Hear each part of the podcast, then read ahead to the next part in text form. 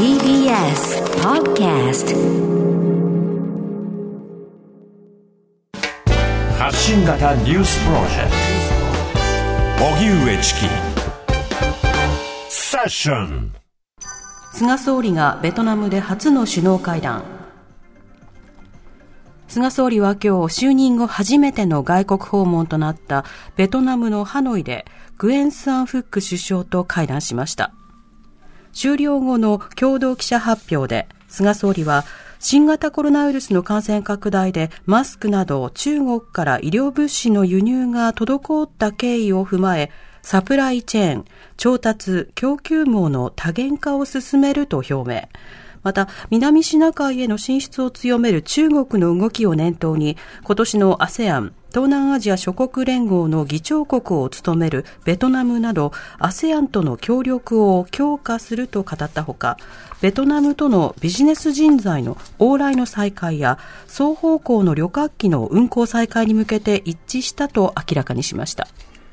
では、ベトナム訪問中の菅総理の動きについて、はい、同行取材をしている TBS テレビ中島哲平記者に先ほど収録でお話を聞きましたので、その音声をお聞きください。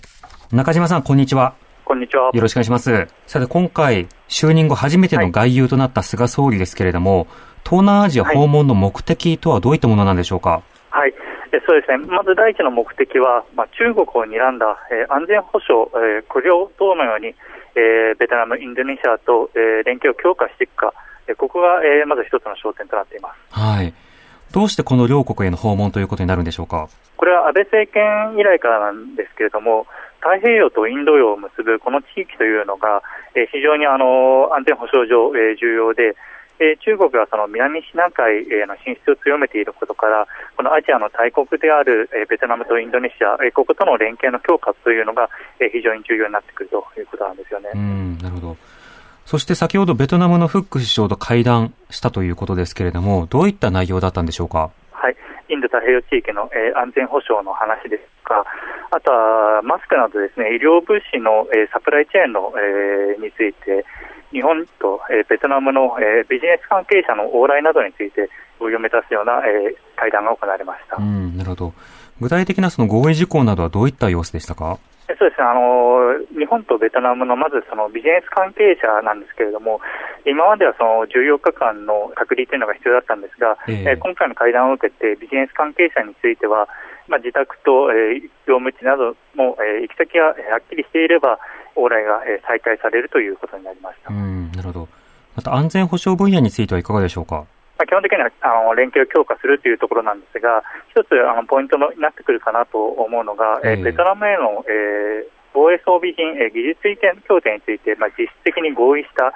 ということがあるんですよね。はい、でこれはあの、まあ、対中国を意識したものだと思うんですけれども、この地域の防衛力の強化というところに、えー、焦点があるんではないかと思います。うんマスクの問題でこう注目を集めたサプライチェーンの問題についても、今回議論があったということですか？あそうですね、はい。でやはりそのこれまであの新型コロナの感染拡大で、マスク不足になったときに、その医療物資というのが、まあ、中国にかなり依存しているということが明らかになりまして、はい、まあ、それについてベトナムから、えー、マスクの供給も、っていうのをしっかり構築して、まあ、お互いその医療物資の融通ですとか、そういったサプライチェーンをしっかり築いていこうということが話し合われたということです。うんなるほどこれ、具体的には例えばマスクの場合などですと、ベトナムに量産を依頼するという格好になるのか、えー、それとまた別の格好なのか、はい、そのあたりはどうなんでしょうか？えー、すみません、ちょっと詳細までは分かってはいないんですが、はい、ベトナムから、えーと、日本へそういったマスクの輸出を、えーまあえーと販路といいますか、供給されるような、そういった、えー、サプライチェーンも築くということなんだと。あの、そうしたそのトップ会談ですけれども、あの、マスクを外したかなり密なコミュニケーション空間だったわけですけれども、そのあたりの対応はどうだったんでしょうか？そうですあの、ベトナムは非常にあの新型コロナの感染を抑えられていまして、えー、先週の時点で、まあ、感染者数も、えーまあ、1000人余り、えー、ということで、はい、菅総理まで PCR 検査も受けているということもあって、まあ、その辺はあのある程度安心して、えー、お互いマスクを外した形での対応ができているんじゃないかと思います。うん、これあの、会談に先立ってあのマスクは外すようにあの合意をしているということなんでしょうか？そうですね、あの公式行事な、もう首脳会談もそうですけれども、そういった公式行事のところではマスクを外してという話が、まあ、ベトナム側からもあったようです。うんなるほどさて、今回初の外遊ということですけれども、菅総理の今後のスケジュールはいかがでしょうか？そうですね、あの今日は、まあ、いろいろベトナムでの、えー、日程があるんですけれども、えー、明日にのインドネシアに移動しまして、えー、ジョコ大統領との、えー、首脳会談なども予定しています。で、えー、あさって、そして日本に帰国するという予定になっています。うん、なるほど。わかりました。中島さん、ありがとうございました。はい、ありがとうございました。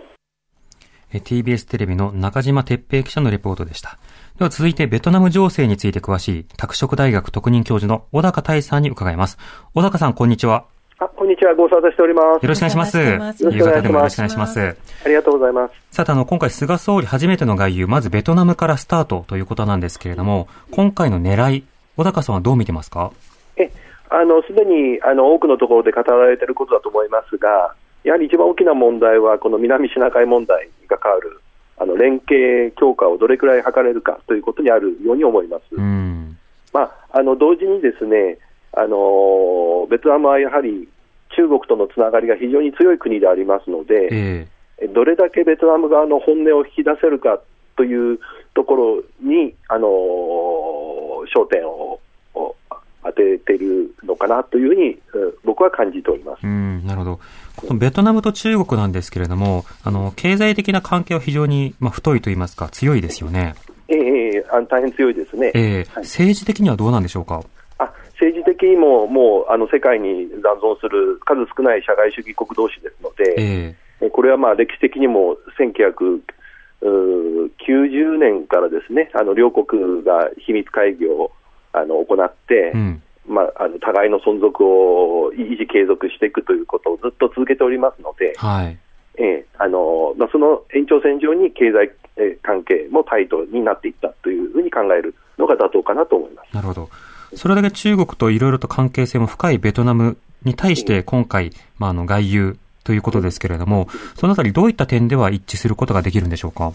ああのですね、えー、っと実はあの日本では事前にこの菅総理の,、まあ、あのベトナム、あるいはインドネシア訪問はこの経済協力以外にもこの安全保障の問題があのたくさん報じられてますが、えーベトナムでは実は事前に報じられていないんですね。ほうあの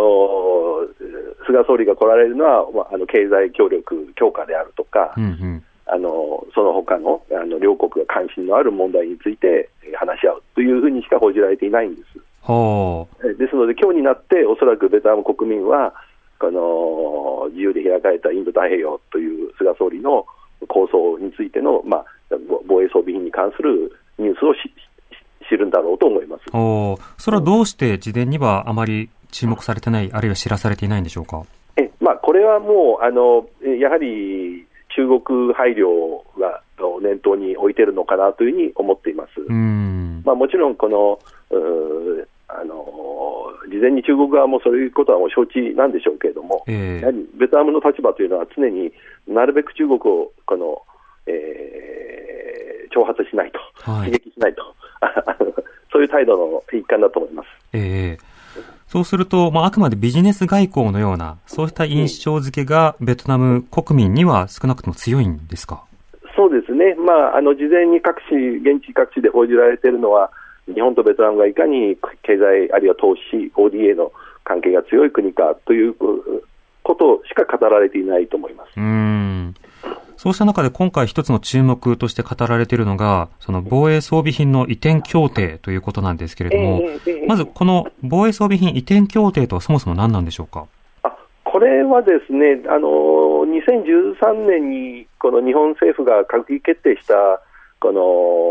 の内容に基づいているものだと思います。これはね、はい、日本が安全保障上の課題に積極的に関わるという姿勢にを明確に打ち出してきましたので、うん、それに基づいて2014年にこの防衛装備装備移転三原則というものが閣議決定されて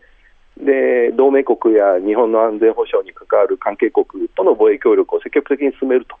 でそういった意味ではこのあのベトナムに対しては例えばあのベトナムのあの海上警察ですね、この、えー、まあ、沿岸警備隊のようなものですけれども、あのまあ、中国との問題にあの絡んで、